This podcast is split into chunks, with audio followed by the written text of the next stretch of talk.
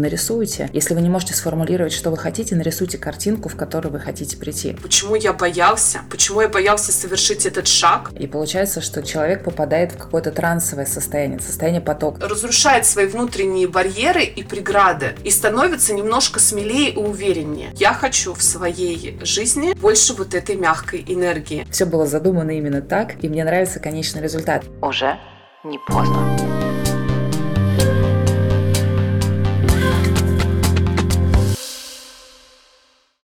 Всем привет, с вами в студии я, Вавильна Татьяна, психолог нейрокоуч. Уже больше семи лет я помогаю людям поверить в себя и начать менять жизнь в лучшую сторону. Вы наверняка прочли множество книг про то, как нужно жить и достигать успеха, но чтобы жизнь реально изменилась, нужно начать с конкретных действий. Каждый мой выпуск – это руководство к действию, так что подписывайтесь на подкаст, оставляйте свои комментарии, слушайте новый выпуск каждый вторник.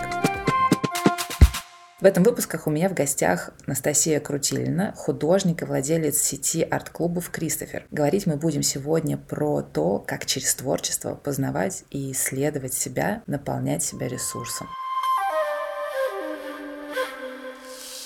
Я хочу начать нашу с тобой беседу с одной предыстории нашего с тобой знакомства. У меня в детстве была травма, не побоюсь это таким образом назвать. Я, наверное, довольно неплохо рисовала, и в садике приносила какие-то свои работы, и мне несколько раз говорили, что это не я, это делает кто-то за меня. Таким образом, в общем, отбили у меня охоту показывать свои работы. И, наверное, с тех пор я лет 20, а то и больше не брала и ничего не рисовала, ничего не изображала. И вот уже только когда родились мои собственные дети, я пришла, собственно, к тебе в клуб, я пришла к тебе в студию и начала рисовать вместе с ними. И для меня это, конечно, такой некий терапевтический процесс, э, некий такой медитативный процесс, в котором я продолжаю исследовать себя, погружаться в какие-то свои состояния. Я это делаю не часто, но, тем не менее, у меня, например, каждая картина у тебя в студии, она выходит с определенным смыслом, с определенным намерением, которое реализуется дальше. В общем, обо всем этом я хочу с тобой более подробно сегодня поговорить. И начну я с вопроса о том, что такое творчество для тебя. Ты творческий человек, ты сама художник, ты наверняка могла стать кем угодно угодно. Почему именно творчество? На самом деле изначально мой путь был немножко предопределен, потому что моя сестра поступила в художественную школу, так как у моей мамы было трое детей, и я была младшая из них. И так как э, неудобно было одновременно троих детей куда-то отводить, меня, э, соответственно, приняли в художественную школу в пять лет. Это было внегласно, потому что брали в школу, тогда все было образование бюджетным, и брали только с 7 лет. И получилось так, что интересы моей сестры немножко сменились, а я в этой художественной школе так и осталась. Но в какой-то момент, так как было очень много клише как раз тогда я тоже с этим сталкивалась, на что я могу поблагодарить моих родителей. Они всегда меня поддерживали в моем пути. Но как-то всегда профессия художника немножко обесценивалась. То есть казалось, что художник, он обязательно должен быть голодным, нищим. И,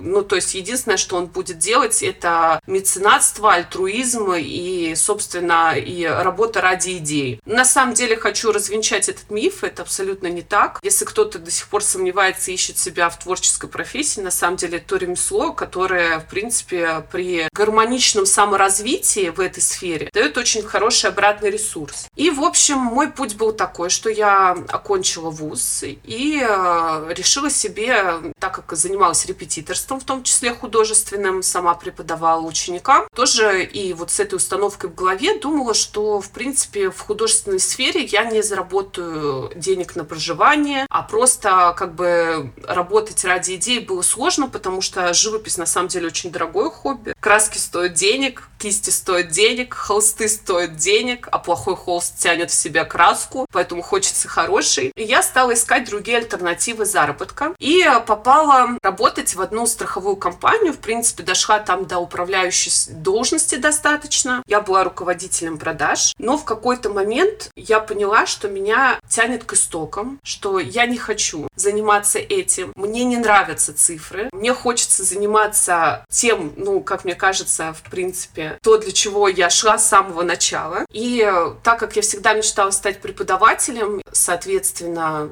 владея навыками живописи, то не было сомнения, чем мне продолжать свой путь. И первое, что я сделала, я открыла студию живописи для взрослых. Получала очень хороший отклик. Мне безумно нравилось э, работать э, со взрослыми людьми. Я сейчас по-прежнему продолжаю вести взрослые группы группы, у меня очень много взрослых учеников, которые посещают индивидуальные занятия. Но потом я стала мамой и поняла, что мне хочется качественного образования для детей с самого раннего возраста, потому что художественные школы принимают с 7 лет. И мне хотелось бы, чтобы дети вливались в процесс, и я очень знаю это, что это необходимо для многих а, детей, начать а, свой путь творчества с трех лет. То есть первое, это очень важно для моторики. И я столкнулась сама с тем, что у меня была у старшего ребенка задержка речевого развития. Самое удивительное, что совместно с логопедом первое, что я услышала, что нужно параллельно давать ребенку творческие занятия для развития моторики. И это помогает стимулировать речь и общее развитие ребенка. Но я вообще за то, что любое творчество, что рисование, что музыка, литература, оно помогает нам создавать новые нейронные связи, и это и в детском возрасте, и во взрослом возрасте это тоже очень актуально, потому что наш мозг каменеет, да, он оказывается в какой-то определенной структуре, и мы не получаем эти новые навыки, мы не развиваемся, и как раз-таки творчество — это один из способов, который помогает нам создавать эти новые нейронные связи, помогает нам расширять кругозор, мыслить по-другому, смотреть на какие-то ситуации по-другому. Это один из терапевтических эффектов, который бы мне хотелось подсветить. Получается, что творчество — это способность выразить какие-то чрезмерные эмоции свои. Они могут быть как положительные, так и негативные, да, когда мы в состоянии влюбленности находим, люди начинают писать стихи. Я тебе могу привести на примере своих клиентов, когда мы разбираем какие-то глубокие эмоции. Человек никогда не писал стихи, он может прийти и там прислать мне, Таня, у меня строки родились, да, то есть я выразил наконец-таки свою боль или какую-то свою эмоцию через строки. Я прошу специально людей там, не всегда отправляю к тебе в студию, но тем не менее прошу нарисовать вот так, как они умеют, карандашами, фломастерами, чем угодно, нарисовать эту эмоцию. Иногда они не могут рассказывать о ней, они говорят, я понимаю, что там больно, но я не могу рассказать более подробно. И тогда я прошу, просто нарисуйте на бумаге в какой-то форме, не знаю, какими-то там цветовыми пятнами, чем-то еще. И получается, человек по-другому вообще смотрит на себя, на свое место, на место этой эмоции в себе, когда он начинает ручками это рисовать. Я как психолог, да, э, здесь вижу два выхода. Это возможность выразить свою эмоцию, да, выплеснуть ее таким образом, и возможность э, выразить некую свою потребность, да, нарисовать свою цель. Я, например, когда рассказываю, у меня сейчас тоже практикумы проходят по поводу продления своих намерений и целей, я говорю, нарисуйте. Если вы не можете сформулировать, что вы хотите, нарисуйте картинку, в которую вы хотите прийти. В этом тоже своего рода терапевтический эффект. И вот сейчас я попрошу тебя рассказать более подробно, как ты видишь терапевтический эффект от творчества, от тех занятий, которые ты проводишь, которые ты предлагаешь для детей и для взрослых. В первую очередь я хотела отметить, что ты действительно очень здорово, ты действительно права, и очень здорово, что ты своим а, пациентам даешь терапевтические такие техники, потому что это на самом деле то, что ты говоришь, выразить эмоцию на лист, это одно из а, техник арт-терапии, и она действительно исцеляет людей. И очень много художников, особенно представителей экспрессионизма, они как раз-таки это и делали. Они выливали эмоцию на холст. То есть экспрессия, оно идет от слова эмоциональности, вылитый на холст. Так и родилось новое направление. Это очень важно, и действительно после этого людям становится легче. Это имеет колоссальный терапевтический эффект. Относительно твоего вопроса, на самом деле я вижу в первую очередь э, развитие гармонии в человеке. То есть зачастую бывает, приходит очень тревожный, напряженный человек. Он пытается все контролировать, весь процесс, даже вот как ты краску выкладываешь, очень важно. И просто давать человеку расслабиться, войти в этот поток, и люди становятся как будто бы мягче. У меня очень многие гости нашего клуба — это люди, которые на управленческих должностях, даже в госаппарате. Они приходят, один даже и был мужчина, который очень стеснялся к нам зайти. Он приходил, делал вид, что он звонит по телефону, у него светился в этот момент телефон. Он просто ходил, смотрел, наверное, раз пять так заходил. На шестой раз зашел, когда я была одна в клубе, и спросил, извините, а у вас э, как можно записаться на занятия? То есть у нас почему-то считается немножко стеснительно мужчинам писать, хотя известные все художники в основном были раньше мужчины, потому что это было очень тяжелое ремесло, натягивать холсты, бивать подрамники. А это было, ну, достаточно физический труд. Сейчас это все проще, но почему-то поменялось. Вот с этим сейчас очень многие думают, что живопись это только для женщин. На самом деле нет. Мужчины пишут замечательно и также имеет живопись на них терапевтический эффект. И очень многие достигают классного результата. Первое, что я вижу, это развитие гармонии. Причем очень многие люди начинают себя как будто бы больше познавать. То есть они изначально приходят, нет, я не буду делать то, я буду работать только так, мне нужна только исключительно интерьерная картина, а по итогу мужчина может писать розовый букет цветов. Но вот ему душе хочется весны. Вот Просто вот есть такое вот стремление. Позволить себе... Позволить себе. Позволить выйти. Да, позволить вот этому внутреннему состоянию, внутреннему желанию, внутреннему видению просто позволить ему перейти на холст. Это очень важная история. В первую очередь мы занимаемся не только со взрослыми, но и с детьми. И я обратила внимание также, что творчество очень сильно помогает сплотить и э, семью, сплотить отношения, общее хобби.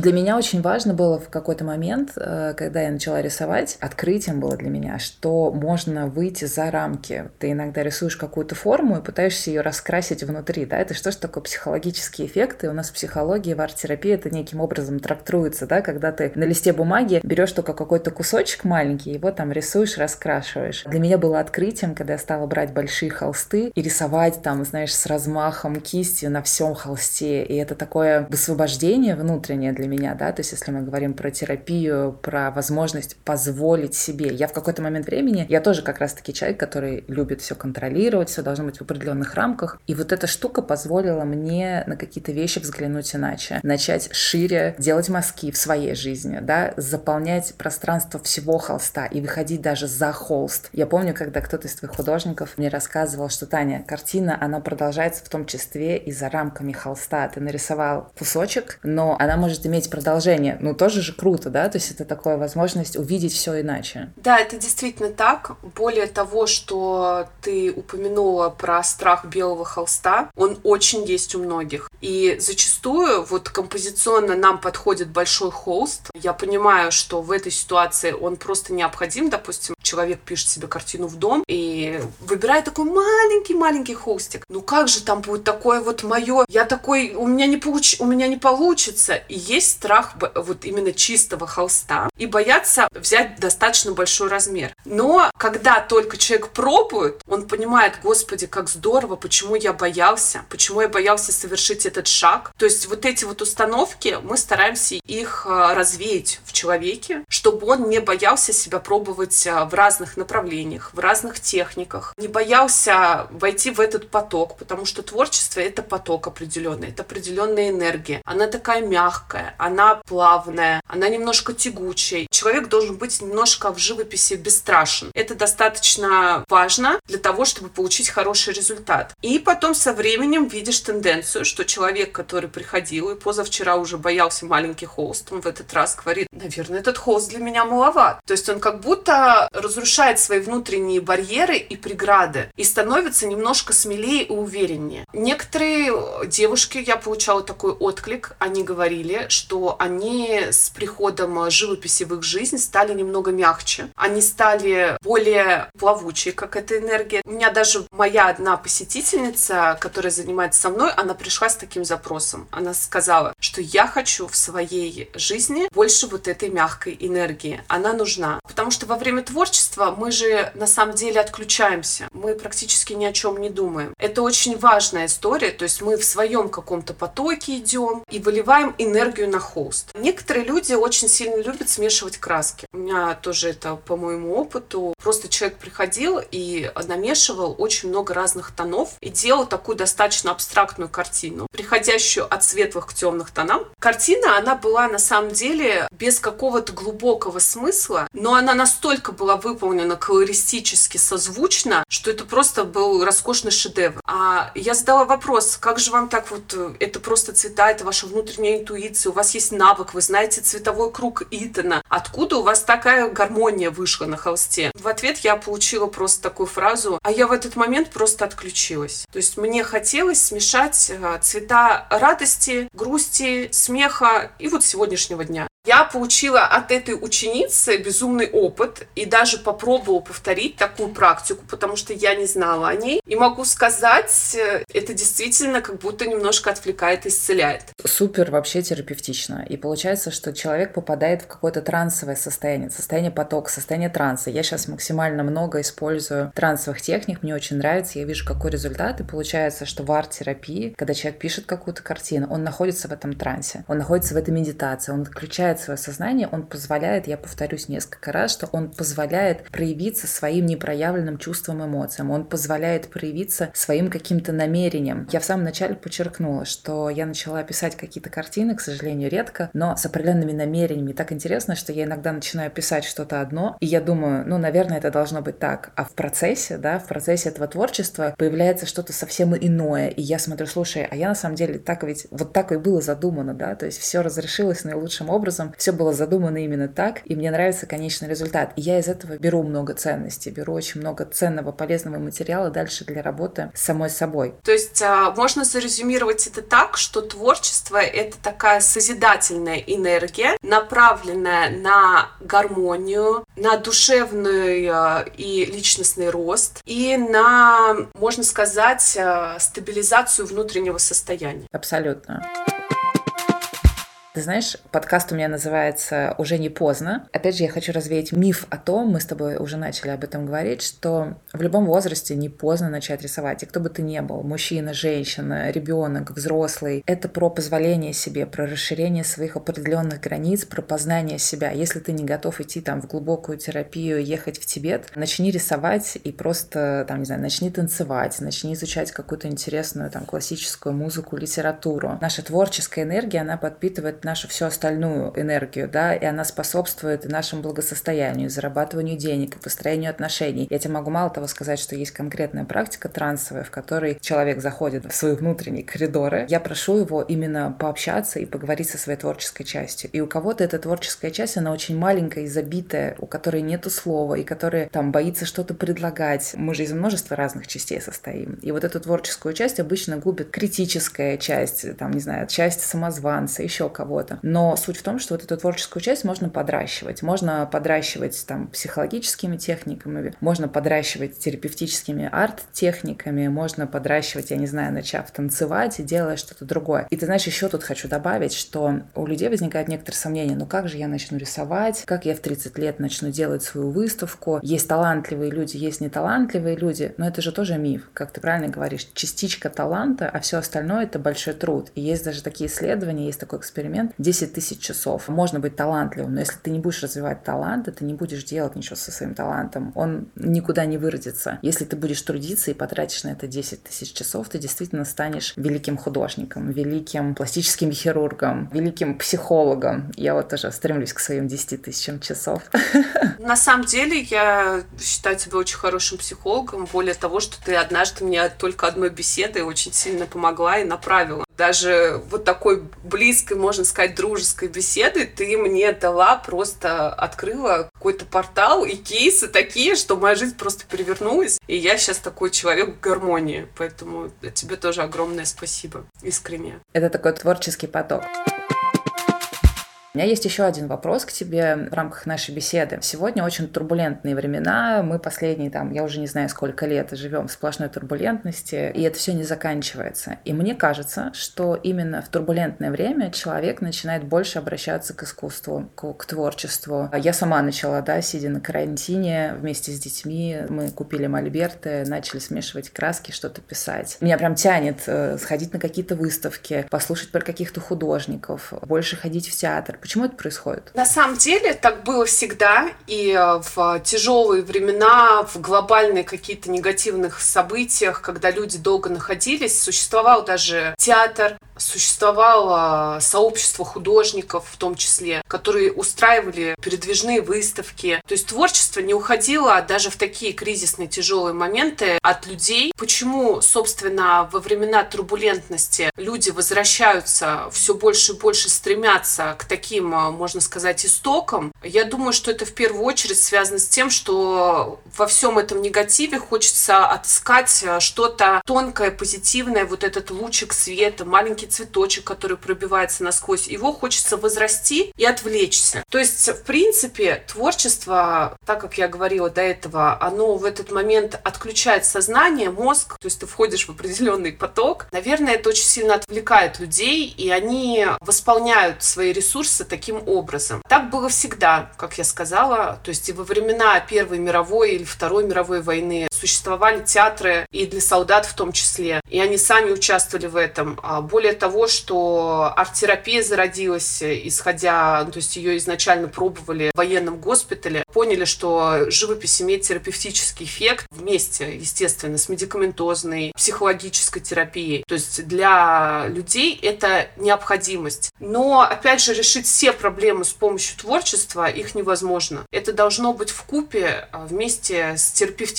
терапевтическими, ну, кому требуется, с медикаментозным лечением в том числе, с психологическим. Это очень важно. Это как один из инструментов, который может способствовать самопознанию, раскрытию чего-либо. Кстати, ты знаешь, про Великую Отечественную войну ты вспомнила. Я помню рассказы своей бабушки, которая пережила блокаду. Им тогда было по 12, 14 и 16 лет. Они спускались в бомбоубежище. Было холодно, они там были в чем только они не укутывались. И единственное, что они делали в бомбоубежищах, если у них получалось захватить с собой книжку хорошо, если нет, они ставили спектакли. Они все обучались музыке и театральному искусству. Они ставили спектакли, разыгрывали, читали наизусть стихи, какие-то пьесы. И насколько я помню, она говорила, что это было единственное и лучшее воспоминание да, тех времен, за которые они держались, благодаря которому они, собственно, пережили весь этот ужас, который происходил. Ну, грубо говоря, понятно, что это не заменяло еду, но тем не менее это сильно вовлекало и отвлекало от того что ужаса, который происходит вокруг. Поэтому вот живой пример. Я действительно уверена, что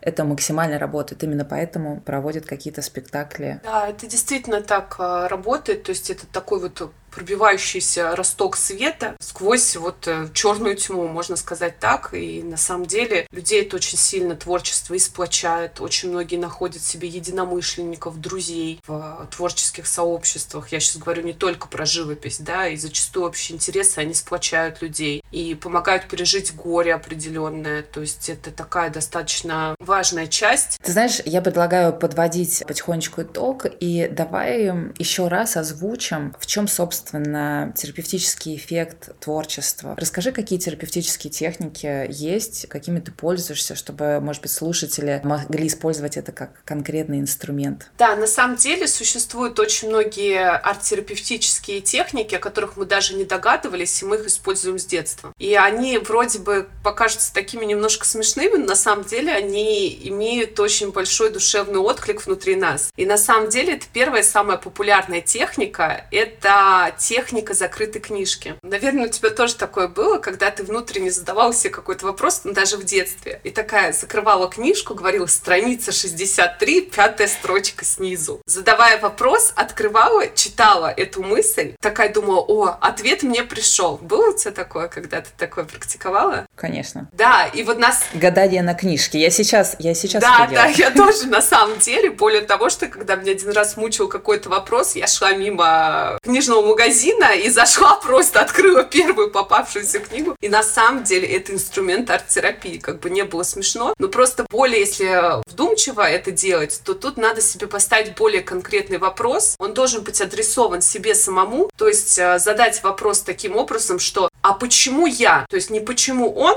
а почему я или для чего мне? И правильно сформулировать мысль так, чтобы ответ был не да, нет, а фраза могла бы ответить на вопрос. Дальше тоже из детства такая знакомая, популярная, скорее из юности уже техника, но техника коллажирования. Это очень, на самом деле, сильный инструмент в арт-терапии. Когда мы делали карту желаний свою, когда мы вырезали, что бы нам хотелось увидеть. Тоже делала такое когда-нибудь? Я даже предлагаю это делать своим клиентам, когда предлагаю им представить точку Б, они не могут ее писать словами, я предлагаю либо нарисовать, либо склеить из вырезок из журналов и понять, чего ты хочешь на самом деле. И еще я даю тоже это как на воображение, на фантазию, на композицию. Включаю классическую музыку, отрывок, и ты должен изобразить эту музыку. Причем изобразить ее также цветами, какими-то простыми рисунками, формами. Ну, то есть не полностью повторить ритм палочками. Нет, абсолютно. Не нотами, как если кто-то владеет нотной грамотой. То есть это нужно сделать простыми формами, цветом. И на самом деле такое просто происходит. Ты потом смотришь на этот лист, ну, это реально, это музыкальное произведение. Как можно написать музыку, нарисовать музыку? Ну, это просто восторг.